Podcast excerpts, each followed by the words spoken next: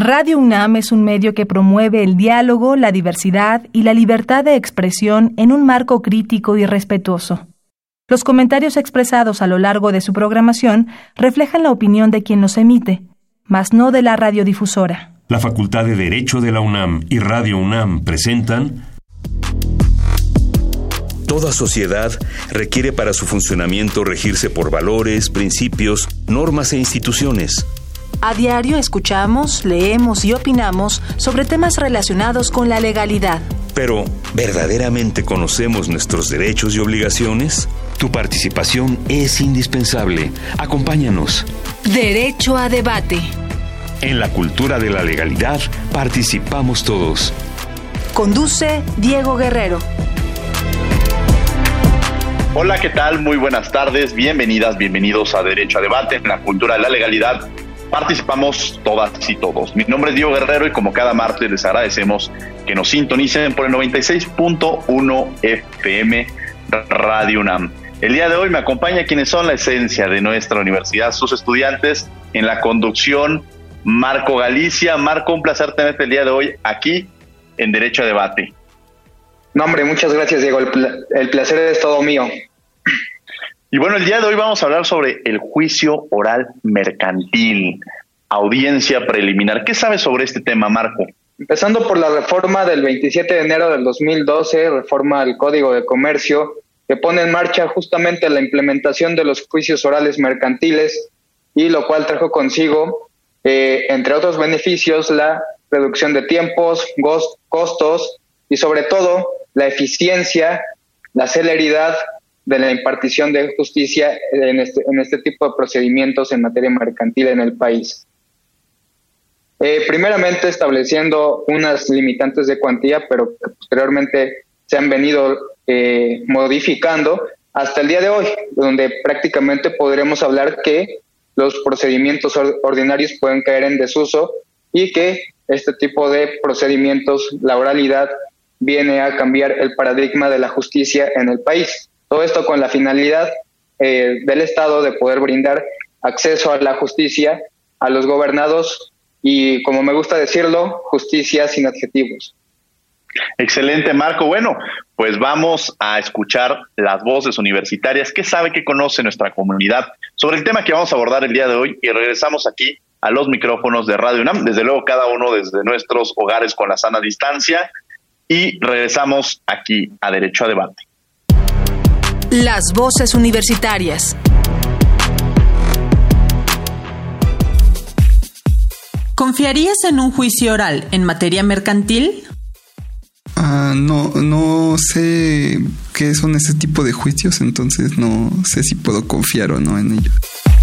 La verdad nunca había escuchado del tema, entonces pues no podría decir si confiaría o no. Pues la verdad no sé qué sea, soy bióloga, entonces no, de, esos temas la verdad no sé nada. Síguenos en Instagram, Facebook y Twitter como Derecho a Debate. Bien, estas fueron las voces universitarias, lo que sabe, lo que conoce nuestra comunidad sobre el tema que vamos a abordar el día de hoy. Me acompaña la conducción Marco Galicia y el día de hoy vamos a hablar sobre juicio oral mercantil, audiencia preliminar, y tenemos de verdad un invitado de lujo, uno de los maestros más queridos, eh, con una gran sensibilidad, que tiene una extraordinaria relación con toda la gente que lo rodea y un extraordinario catedrático en nuestra Facultad de Derecho. Ya hay algunos adjetivos. Marco decía, en justicia no hay que poner adjetivos, pero en particular en el invitado del día de hoy, desde luego que los ponemos. ¿Quién es nuestro invitado, Marco Galicia? Contamos con el honor de contar con el doctor Alberto Fabián Mondragón Pedrero, director del Seminario de Derecho Mercantil de nuestra universidad, de la Facultad de Derecho de la Universidad Nacional. Y eso es porque no hemos leído el currículum justo antes de entrar al programa. Platicábamos de todas las actividades que desarrolla el doctor Alberto Fabián Mondragón Pedrero. Doctor, un placer tenerlo el día de hoy aquí en Derecho a Debate. Ante todo, muy buenas tardes. Te agradezco, mi querido Diego, la oportunidad de charlar sobre esta figura procesal y felicitar a don Marco Galicia porque efectivamente nos da una presentación de lo que se busca con el juicio oral mercantil. Una impartición de justicia pronta y expedita. A su vez, me permitiré hacer una adición al excelente comentario de don Marco. Efectivamente, se inicia este juicio oral mercantil conjuntamente con la reforma constitucional. Vemos la trascendencia de la oralidad, pero adicionalmente nos dijo algo que era importante. Fue variando lo relativo a la cuantía.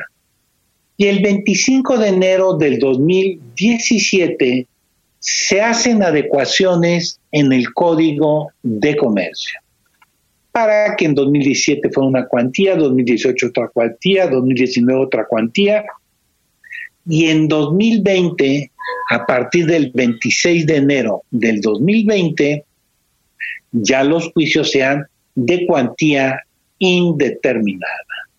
Por eso, don Marco dijo, ya observen ustedes la atracción que va a tener la oralidad y la especialización que tendrá el ordinario, porque en ellos se verán, uno, los de cuantía indeterminada, dos, aquellos procesos que tengan una tramitación especializada.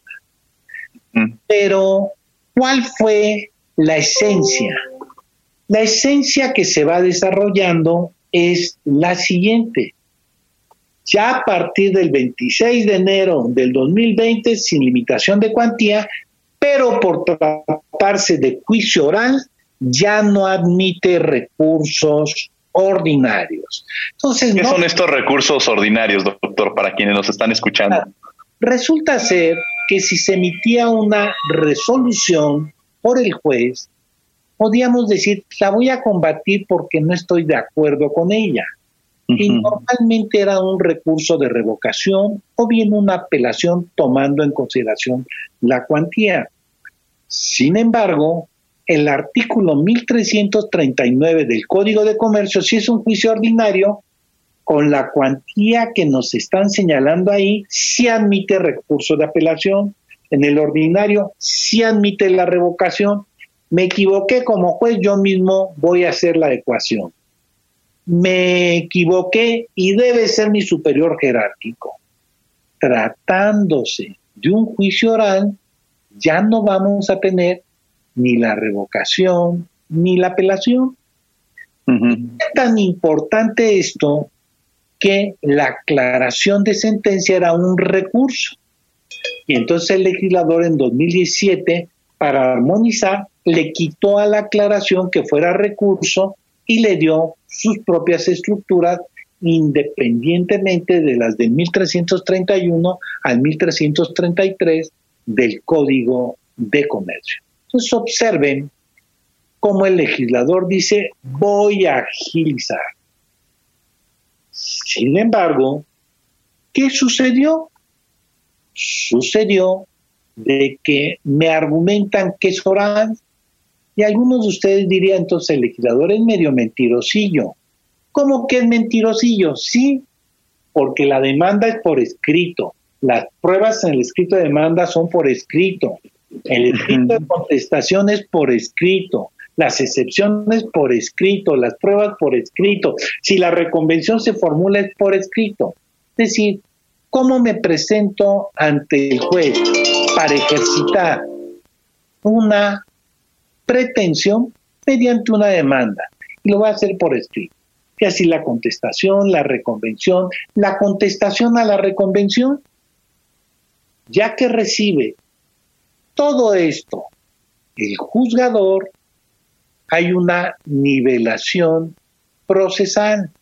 Ya identificamos en qué consiste la controversia. Y entonces ya nos permite recordar que se trata de un proceso, de esa serie de etapas para llegar a un fin que resolver o dirimir una controversia.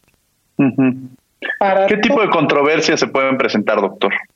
Pues ¿Algún ejemplo sobre que de pronto nos estén escuchando alguien en su automóvil o en su casa y diga, a ver, quizá yo he estado en una de este tipo de, o me puedo enfrentar a este tipo de controversias? Pues las más sencillas son las famosas compraventas mercantiles. Entre un producto, no me lo pagaron, surgió un crédito sin ser título de crédito, porque ahí tenemos otras reglas especiales, pero en otras palabras, la famosa estructura de acreedor, deudor, por un lado, y el cumplimiento de los contratos cuando en ellos hay una cuantificación. Surge que alguien, no que sea un delincuente, sino que no tiene dinero, como cualquiera de nosotros, y le van a exigir el pago. Pero el documento es mercantil. ¿Qué va a suceder? Pues se utilizará el juicio oral mercantil. Que a lo mejor alguien va a demandar el cumplimiento de un contrato mercantil de compraventa, de préstamo, vemos su cuantía y entonces, ¿qué hacemos? Vamos a ir al juicio oral para ver si es procedente el cumplimiento, si es procedente la rescisión, siempre y cuando que del propio contrato podamos determinar cuál es el valor de ese contrato. Porque si se convierte en indeterminado, como sería la nulidad de una asamblea, tendríamos que irnos a un ordinario mercantil. No nos importa la cuantía, sino en un momento dado lo que va a resolver la autoridad. Entonces tiene una gran cantidad de tramitaciones procesales. Un ejemplo típico. Resulta que sabemos que en don Diego por ahí tiene sus inversiones, teniendo sus inversiones, de repente en el banco le sacan de su cuenta dinero. Oiga, yo no la autoricé. A lo mejor voy a la conducir para ver si soluciono y si no me voy a un oral mercantil para decirle que me regresen ese dinero que indebidamente sacaron de mi cuenta. Y ahí vemos que para ello surge el juicio oral mercantil, para mm. darnos esa viabilidad de que en este tipo de controversias, que en su mayor parte son de tipo crediticio, se encuentren soluciones. Y dentro de tener mucho trabajo, doctor, porque ahorita incluso en la pandemia hemos escuchado muchas historias de personas que, eh, que han tenido problemas con las inversiones, este tipo de, de situaciones, con las propias tarjetas de crédito. Entonces yo creo que incluso se ha potencializado, me atrevería a decir, en este proceso de pandemia, y, y tener una respuesta, sobre todo ahora que lo menciona, qué, qué bueno que lo dice, porque quizá hay, quienes nos escuchan que no saben que hay un abogados especialistas en la materia, este, y acuden y dicen, yo tengo un amigo que es abogado, y este y el otro día ayudó a otro amigo en el Ministerio Público, sí, pero ese es penalista, ¿no? Entonces, que pareciera que todos los abogados se, se, se, se relacionan en la misma materia, pero es muy importante para quienes nos escuchan saber que hay abogados especiales, no tantos, también hay que reconocerlos, son pocos los grandes especialistas que tenemos. Este, eh, uno de los más reconocidos es usted y nos da mucho gusto tenerlo aquí en el programa, pero que nos platique esta situación que se presenta cotidianamente y que quizá muchos que nos están escuchando seguramente lo hemos vivido en carne propia, porque yo lo he vivido, pero más allá, si no lo han vivido en carne propia es porque no han tenido tarjetas y conocen a alguien o, no han hecho una inversión y conocen a alguien que lo haya vivido, ¿no, doctor? Entonces, qué bueno tener que esta claridad de, la importancia de la materia y que hay especialistas en torno al mismo. Eso, no tú lo dijiste bien, ahí, por ejemplo, una tarjeta de crédito es una apertura de crédito en cuenta corriente y de que están indebidamente manejadas tus tarjetas o sacadas tu tarjeta, vamos a ver si fue con el sistema del banco y nos vamos a meter en carga probatoria y el banco me tiene que demostrar que fue con mi sistema y si no me lo demuestra, me va a tener que reintegrar esas cantidades. Les diré algo positivo y por eso se hizo la selección de la audiencia preliminar, porque las propias instituciones financieras se han dado cuenta de la bondad que tienen los medios alternos de solución de controversia. Y cuando estaban en el ámbito judicial no los estaban utilizando. y al ver la problemática por los criterios de la autoridad, ya empezaron a utilizar estos medios alternos, ya tienen normalmente un corredor o un mediador, dependiendo de qué es lo que busquen, para que acerque a las partes.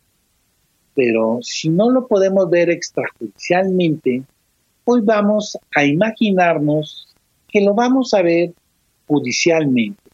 ¿Por qué me interesó judicialmente?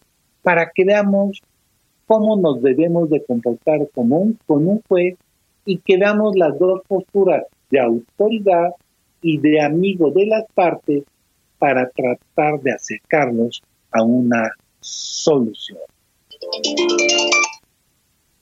En ese contexto, imagínense ustedes de que estoy en el escrito de demanda, ya me hicieron saber que a lo mejor de mi inversión sacaron dinero, que a lo mejor de mi tarjeta de crédito sacaron dinero, que de mi tarjeta de débito sacaron dinero, que de un contrato se incumplió.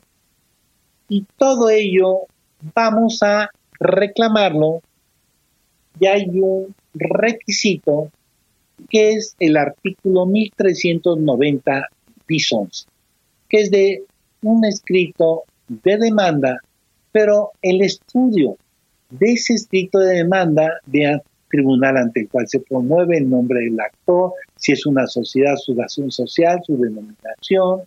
Observamos al demandado, es una sociedad mercantil, razón social, denominación. Adicionalmente, vamos a observar cuál es su pretensión, cuál es su causa de fe. La narración de los hechos, cómo la vamos presentando, cómo la vamos manejando. En esa narración de los hechos, clara, precisa, concisa, y si hay testigos, ahí asentar sus nombres y apellidos para poder después ofrecer. Después, que tenga lo que estábamos solicitando, una base, un soporte en el mundo jurídico. Pero hay algo importante. Aquí nos van a establecer que ofrezcamos nuestros medios de prueba. Y en estos medios de prueba, adicionalmente, dar cumplimiento al artículo 1390 bis 13, en donde nos dice, ¿qué vas a querer probar? ¿Qué afirmaciones vas a demostrar? Para que más adelante se pueda observar si son pruebas pertinentes impertinentes. Ya que hicimos esas pruebas, vamos a afirmar para legitimarnos, se va a ordenar un emplazamiento nueve días para que el demandado, al conocer esa demanda, pueda contestar, pueda hacer valer sus excepciones. Esas excepciones es la defensa, repulsa, el ataque contra lo que dijo el actor. Sus pruebas también para tratar de demostrar sus excepciones y vemos esa nivelación procesal. Los dos tuvieron garantía de audiencia, igualdad, procesal. Puede haber reconvención y por igualdad también damos nueve días para contestar. La reconvención que decía a mi vez quiero contrademandar algo a ese actor que también había demandado. Es decir, cambian, pueden cambiar las figuras, doctor. Así es. De pronto uno demanda, ah, mira, tú me demandaste, ahora yo te, este, te refuto lo dicho y entra una contrademanda, ¿sería esta, esta la figura, este, doctor? Así es.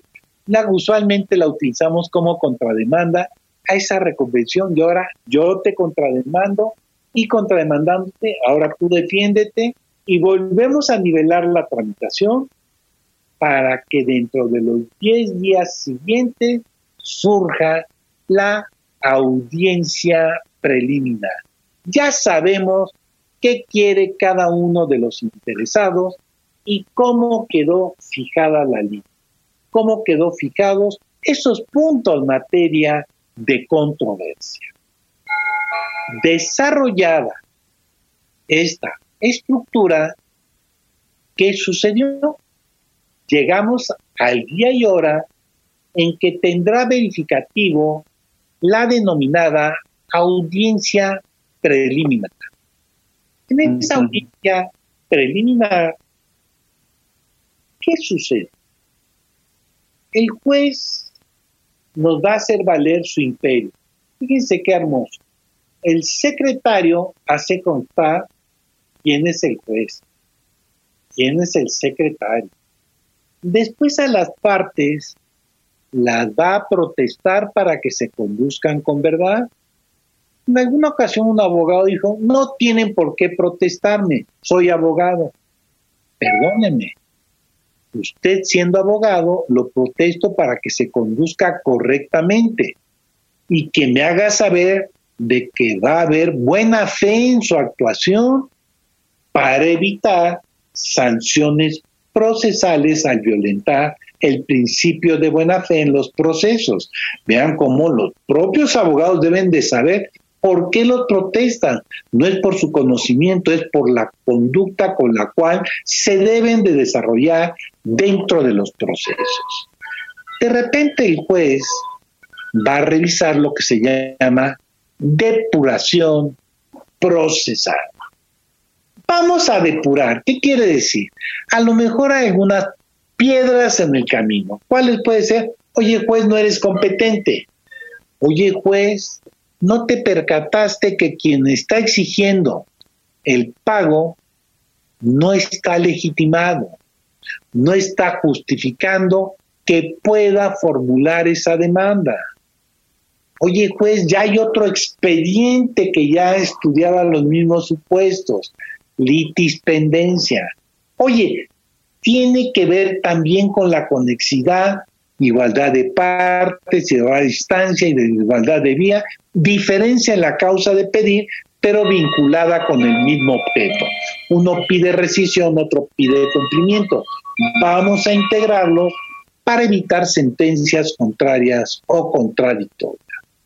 El juez dice, lo primero que tengo que ver, si las personas que acudieron a solicitar mi intervención están justificando ese interés, esa legitimación. Y es cuando se observa la revisión en la denominada falta de personalidad para el actor u objeción a la, a la personalidad del demandado. Pensemos que ambos acreditaron su interés jurídico para acudir al juez y que éste pueda emitir una sentencia vinculativa con las partes. El juez se llama depuración procesal, limpia esas pequeñas reglas del camino y entra en una segunda estructura. La segunda estructura en donde entra es maravillosa, porque es darle cumplimiento al artículo 17 constitucional. Los medios alternos de solución de controversia. ¿Qué son esos, doctor? Platíquenos. Eh, suena, suena muy redundante, este, muy maravillosa la palabra, pero, pero conocer de alguna manera qué, son estos, usted mecanismos. El señor juez, con ese imperio, con esa potestad, dice, me voy a quitar mi toga, mi birrete, apago el medio electrónico que idealmente está desarrollando toda esa actividad que se suscita en la audiencia y les dice, miren, en este momento su servidor no actúa como autoridad, voy a actuar como un amigable componedor. ¿Qué significa esta expresión? Quiero en este momento que me tengan confianza, que en un momento dado me expresen qué es lo que sienten, cómo pueden en un momento dado de la fricción que se presentó buscar una solución. Esta estructura puede darse de dos maneras. Una que se llama mediación y otra que se llama conciliación. Por ejemplo, el maestro y amigo don Fernando Cañedo es un extraordinario mediador. Don Fernando Cañedo, que está el día de hoy con nosotros también en el, en el programa, creo que tenía alguna complicación de conexión. Fernando Cañedo, que nos acompaña también el día de hoy. Bueno, están en Derecho a Debate en Radio UNAM 96.1 FM. El día de hoy estamos hablando sobre juicio de oral mercantil, audiencia preliminar. Y bueno, me acompaña también en la conducción Marco Galicia. Fernando Cañedo, en esta parte de mediación que ya te cedió la, eh, te, dio una introducción el doctor eh, Alberto Fabián Mondragón Pedrero. ¿Cómo estás, Diego? Muy buenas tardes. Qué, gusto tenerte aquí. Gracias, Diego, te lo agradezco. Doctor Mondragón, como siempre, un placer estar contigo, maestro y amigo. Eh, con respecto a la mediación, eh, ya como medio alternativo de solución de controversias, se ha dado mucho el caso, eh, inclusive hay una institución, el Tribunal Superior de Justicia de la Ciudad de México, que se dedica exclusivamente a eso. Eh, es, un, es un medio mediante el cual, o quiere decir que el, el mediador es alguien que se interpone entre las partes, dos o más partes, para inducirles a que los conflictos que pudieran tener puedan llegar a, resolverse sin que se lleve a cabo el juicio.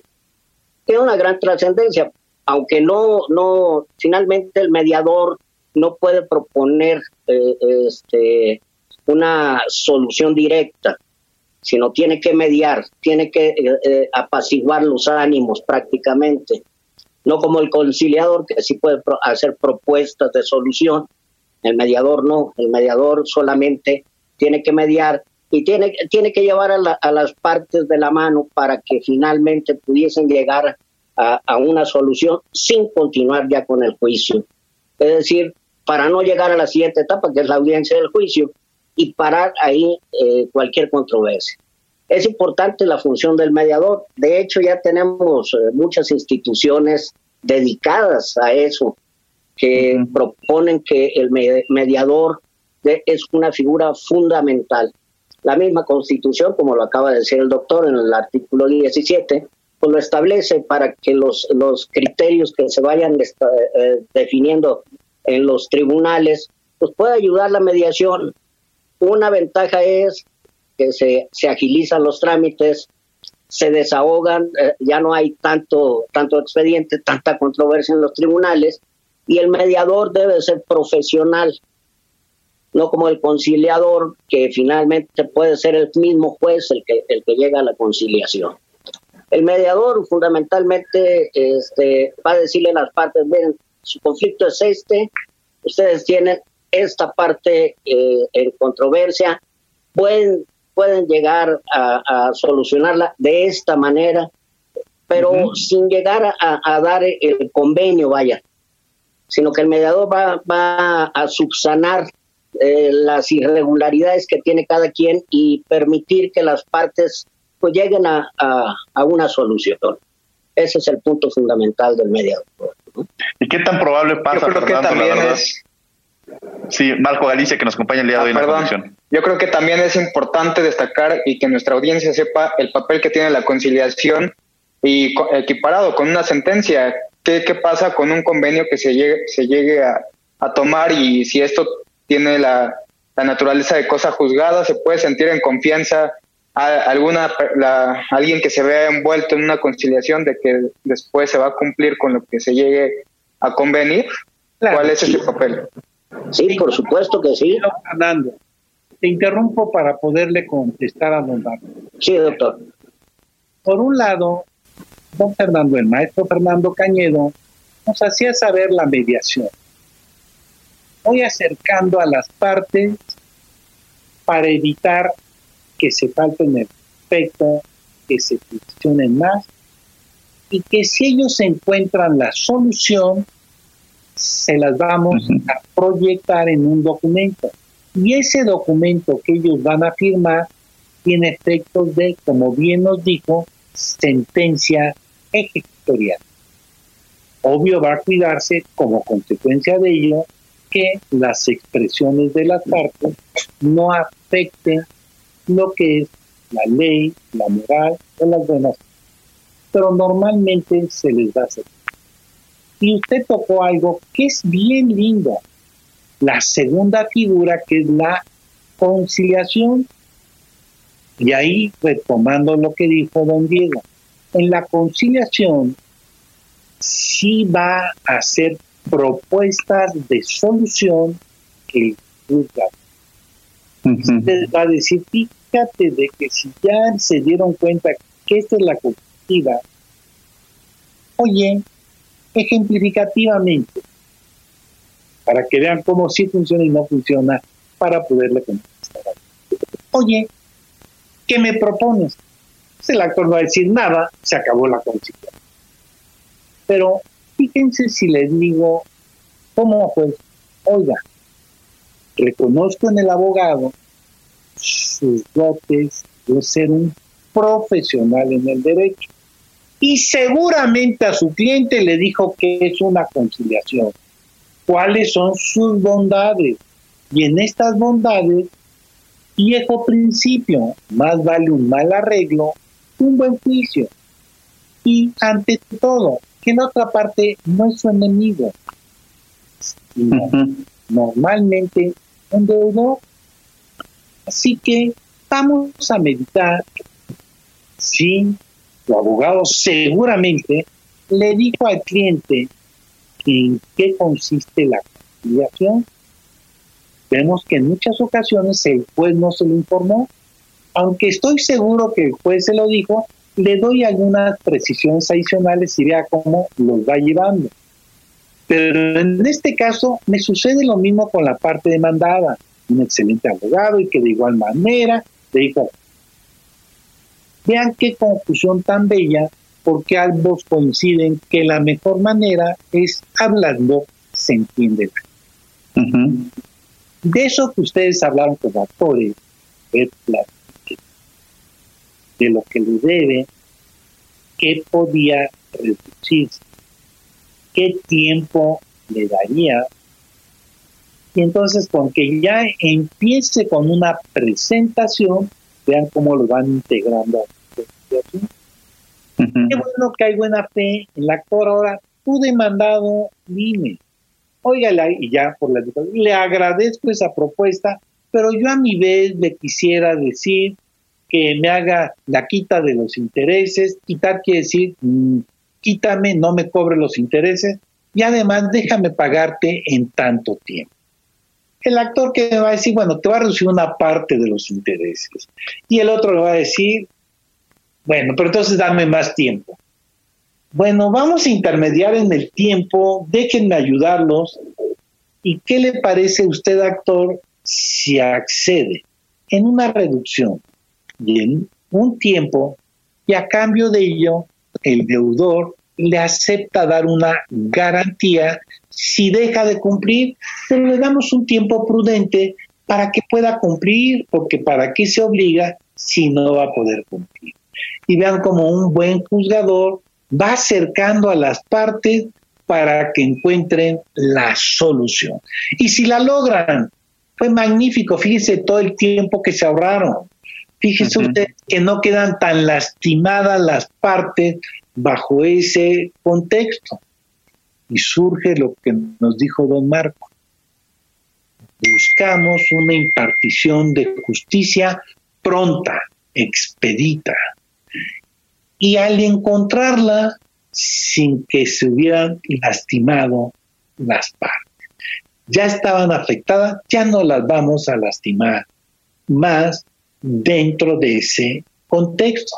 Esa es la gran bondad que tienen los juicios orales y le ofrezco una disculpa a mi querido Fernando, pero me gana a veces la pasión por esta estructura, pero combinaba lo que bien nos dijo don Marco de la conciliación y lo más importante, lo que pactaron. El juez lo revisa, se los obsequio y, cúmplalo, le va a dar los efectos de una sentencia. Ya se acabó y como no hay recursos, causó ejecutoria. Y vean lo que nos dijo don Diego, ese rimbombante medio alterno de solución. Ya no quiero el ámbito judicial, sino quiero la figura autocompositiva. Fueron ustedes mismos los que la encontraron. Los felicito porque lo lograron.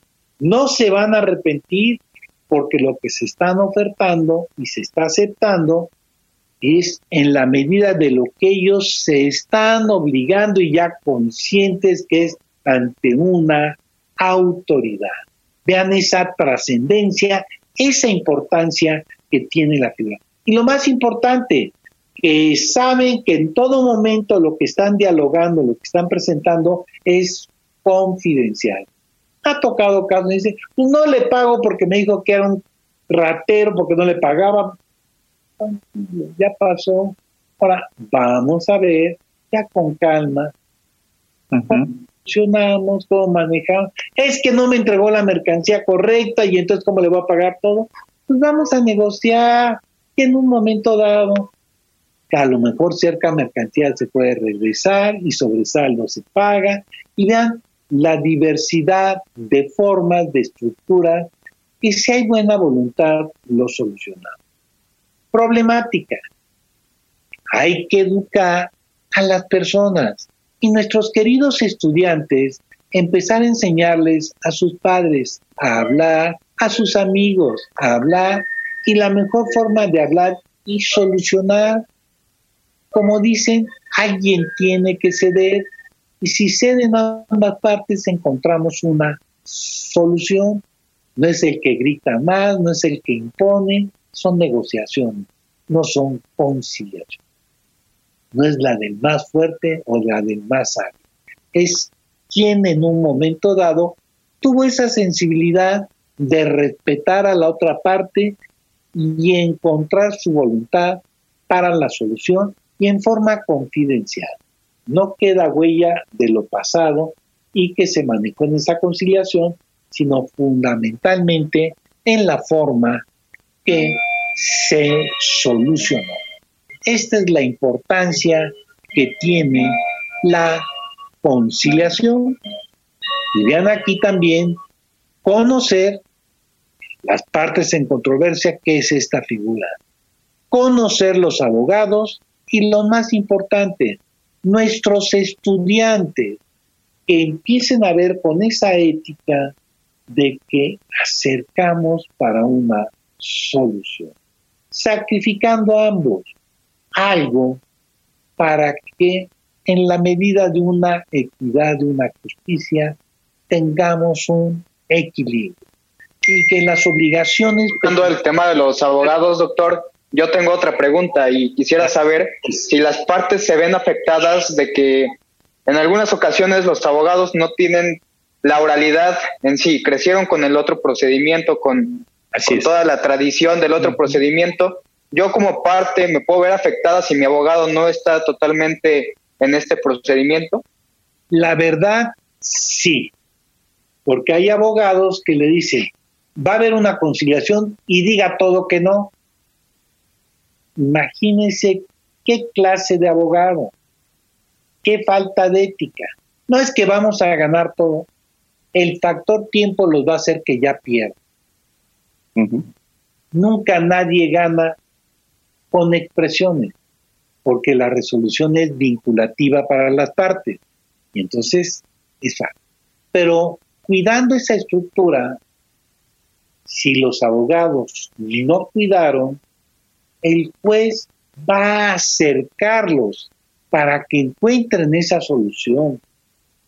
Les va a informar, miren, esto, si ustedes no llegan a un acuerdo, va a haber una tramitación. Y al final va a ser triste que lo que ustedes no solucionaron tenga que solucionarlo un tercero. Claro. Y en el sí, porque pudieron pasar. Perdón, doctor. Sí, porque al final a veces son hasta amigos los que se prestaron o y y en esta en esta parte de llegar a un acuerdo quizá puedan sanar aquellas cosas. Es que me dijiste que me robaste, que era un ratero, que no te pagaba. Y, y uno puede decir, bueno, lo dije en el calor del enojo, porque somos seres humanos, nos enojamos y a veces en el enojo decimos cosas que no sentimos. Así es. Y, y, y en esta fría, ya fría, la, la eh, ya pasada esa tarde de enojo, llegado a esta mañana eh, más calmada, quizá podamos llegar y decir, bueno, yo lo que quería era pues que me ofrecieras una disculpa, que reconocieras tu error. Este, pues también yo reconozco lo, que usted decía, ¿no? La otra parte me la puede regresar y yo ya la venderé por otro lado, no hay una afectación. O sea, pueden llegar a esta parte que usted sanamente decía, vivir en esta armonía y construir en la Facultad de Derecho, pues más que abogados pleitistas, abogados que logren conciliar con sus clientes, ¿no? Eso es. Imagínense en esta pandemia. Me debes, no me pagaste. ¿Sabes si están trabajando los tribunales? Esa era una pregunta. ¿Están trabajando los tribunales tanto federales como locales y cómo están funcionando? Imagínense ahorita con la pandemia rojo, suspensión de actividades. Y vamos a pensar, poco a poco nos vuelven a decir, se vuelve a dilatar, y ahorita estamos en 2 de febrero, seguramente nos van a mandar al 9 de febrero, y no lo duden que nos va a un sitio en el mes de febrero. Pero eso va acumulando el número de expedientes y el señalamiento de fechas de audiencia. Extrajudicialmente o judicialmente, vamos a buscar ese diálogo. Vamos a buscar que hubo momentos de enojo, vamos a buscar. A mí de qué me sirve estar exigiendo y además hasta llegar y quedarme con un bien y a lo mejor no alcanzo ni a cobrar.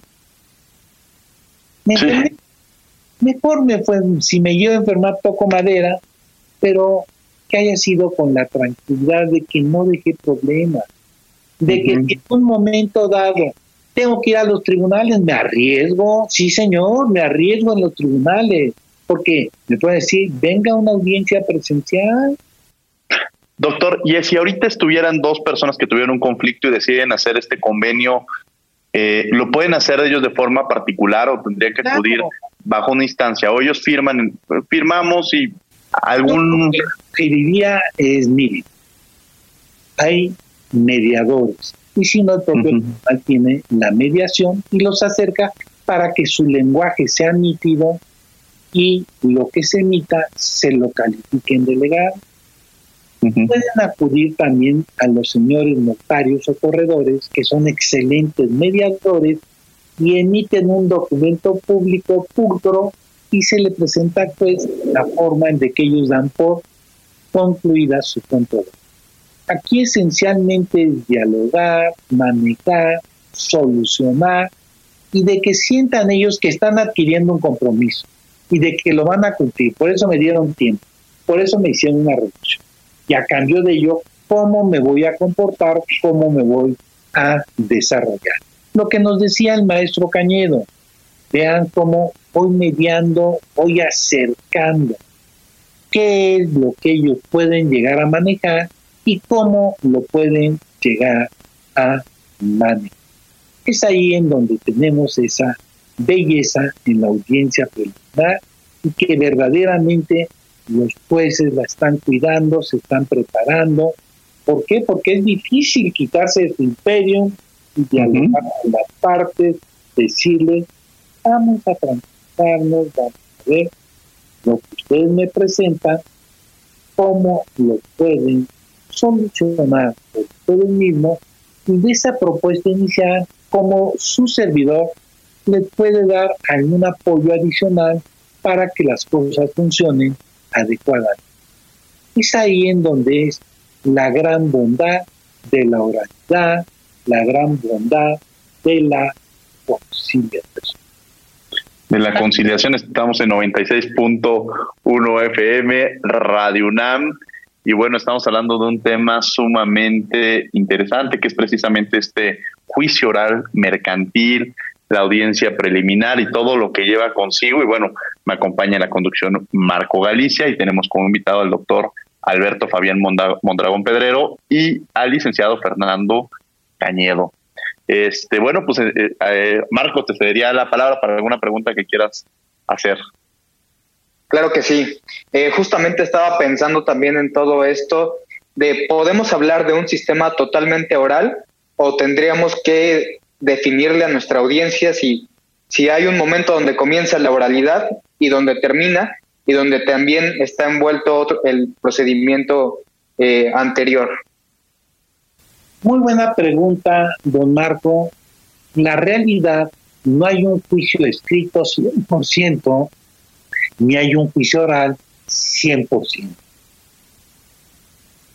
En el juicio oral mercantil vimos demanda, contestación, reconvención, contestación, la reconvención por escrito. Y en donde se busca la oralidad y la inmediación, ese mayor acercamiento del juez con las partes es en las audiencias preliminar y en la audiencia de juicio en donde se reciben las pruebas. Y antes de que me hagan una seña de que no deje hablar a don Fernando, de que ya concluimos, decirles de que el cierre, miren, si no se logra la conciliación, me va a decir pónganse de acuerdo respecto de los hechos, a ver cuáles son los que quedan como litis. Si no se pone de acuerdo, lo va a hacer el juez. Oigan, ¿qué pruebas ya no consideran que deban de tenerse como las mismas para buscar la verdad, esa identidad entre el acontecimiento y la realidad? No, no, no, la, el juez le va a decir no pusieron acuerdos. Y vean ahí el imperium. Cuando el juez dice no quisieron conciliar, me vuelvo a poner mi toga, mi birrete, y señores, empiezo a determinar conforme a derecho. Reviso formalidades y voy a pruebas. Y voy a hacer calificaciones. Y a lo mejor le faltó un requisito de decir qué afirmaciones quedan demostradas, o a lo mejor en pericia no hizo la precisión sobre los documentos indubitables todos y cada uno de los elementos que requieren la confesional, la gran variable que se dan en 1390 bis 41, y es cuando ven la dureza de un derecho procesal formal y que con ese derecho procesal formal al mejor cazador se le puede ir la liebre y tener contingencia. Por eso al principio les decía, más vale un mal arreglo que un buen juicio. En esta audiencia preliminar hasta la calificación de las pruebas es cuando el juez dice, ya retomé mi imperio, ya determino las pruebas, pueden en cualquier momento ustedes dialogar y me avisan, pero ya no estaré a su disposición como amigo, como persona que los escuche, que les resuelva dudas, para que ustedes encuentren esa solución. Esa, es la solución. maravilla de la audiencia preliminar, esa es la maravilla que todos y cada uno de nosotros empecemos a dialogar, a encontrar soluciones. Ejemplo, quiero encontrar una solución con don Marco a su benevolencia de dejarme hablar y desarrollar los puntos que se iban desarrollando. A don Diego, ante el riesgo de invitarme y decir, vean, todo lo que va a manejar. Y a Fernando, que hasta el uso de la palabra le quité. Adelante, Diego. Vamos a una pausa, vamos a descubriendo tus derechos y regresamos aquí a los micrófonos de Radio NAM en esta charla tan interesante. No se vayan. Descubriendo tus derechos.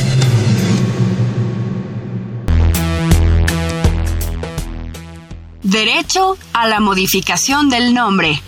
El derecho a modificar el nombre en las actas de nacimiento es a fin de adecuarlo a la realidad social, pues debe existir una congruencia entre cómo se identifica la persona, cómo la sociedad la identifica y la forma en que el Estado debe registrarla e identificarla. Dicha modificación está basada en que la persona sea reconocida por su entorno social con este nuevo nombre, por lo cual esa identidad ya está construida y reconocida. La solicitud de modificación responde a la necesidad de adecuar los registros a la realidad y resultado de un proceso durante el cual la persona se autoidentificó con ese nombre y decidió ostentarse con él por un periodo de tiempo prudente y significativo, de forma ininterrumpida y permanente, a tal grado que logró anclar su identidad con este nuevo nombre para que su entorno social la identificara.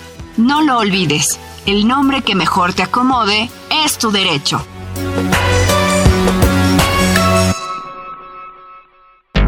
Escuchas Derecho a Debate.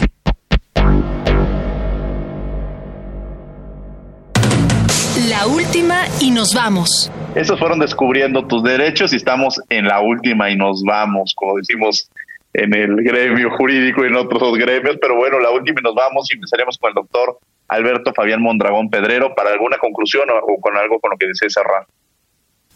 Conclusión, la oralidad funciona, pero si hay ética en los abogados, si las partes aprenden a hablar y a comunicarse y encontrar soluciones a sus conflictos, háganlo. Ya tenemos demasiados problemas en la vida para que los pocos que podamos intervenir y solucionar, lo hagamos de la mejor manera. Mi querido Fernando, antes de despedirme, tu punto de vista, porque nos queda más o menos un minuto. La última nos vamos con Fernando Cañedo. Gracias, Diego. Gracias, doctor. Yo creo que eh, nada más para, para comentar en cuanto a la mediación y a la conciliación. Eh, el, también los convenios que se lleguen a firmar entre las partes ante, ante el juez y se eleven a categoría de cosa juzgada, también para hacerse cumplir es igual que si fuera una sentencia de juicio. Tendrán que, tendrán que eh, llegar a, para su ejecución, tendrán que hacerlo valer ante el, juez y en consecuencia, bueno, ya será precisamente el acuerdo de voluntades, la labor que hizo el mediador para que se cumplan sus términos, dicho convenio. De otra manera no tendría caso, tendría que continuar en forma normal. Pero es muy importante la mediación para que se aceleren todos los procedimientos, se acabe tanta burocracia y que las partes, como dijo el doctor Mondragón, puedan convivir mucho mejor. Y como lo mencionaste, Diego, a lo mejor fueron cuestiones distintas a lo que llevó al juicio, a las partes y malas interpretaciones y con la mediación se puede llegar a un muy buen fin. Muchas gracias. Gracias, Fernando. Marco, ¿algo con lo que quiera cerrar? El sistema de impartición de justicia ha venido cambiando, está en constante cambio, pero yo creo que si podemos destacar un momento en el que cambió más que nunca antes, es a causa de esta terrible pandemia, donde todos tuvimos que adaptarnos y yo creo que los abogados no están fuera, eh, tuvieron que cambiar a un sistema totalmente diferente y yo creo que el futuro es la conciliación y que los abogados se tengan que preparar para otro tipo de resolución de conflictos, no nada más depender del órgano jurisdiccional para la solución de los conflictos. Gracias, Marco, te agradezco. Muchas gracias, doctor Alberto Fabián Mondragón. Contrario, gracias. privilegio para Muchísimas gracias. y que me hayan sufrido y que los exhorte a que aprendan a hablar, a que recuerden siempre que hay que vivir felices. Y así podemos salir adelante en cualquier contingente. Así es, gracias Fernando Cañedo por haber estado con nosotros. Al contrario, gracias Diego, gracias Marco, gracias doctor. Gracias. Muchísimas gracias a todos. Los invitamos a que lean la columna de su servidor todos los martes en el periódico Contra Réplica, denominada también Derecho a Debate. Y los miércoles nos vemos en Canal 22, el Canal Cultural de México, a las 5 de la tarde en Cultura al Derecho, en donde abordamos diversos temas jurídicos desde las diversas perspectivas de las bellas artes. Bueno, desde luego agradecemos a la Facultad de Derecho y a Radio UNAM, en la coordinación de Yanis Hernández, voz de las notas Ana Salazar, asistencia de Mari Carmen Granados, Comunicación y Difusión Francisco Méndez y Controles Técnicos y Producción Paco Ángeles. No olviden que nos escuchamos de ley todos los martes. Esto fue Derecho a Debate. Por hoy concluye la discusión, pero no se pierdan el próximo tema en Derecho a Debate. En la cultura de la legalidad participamos todos.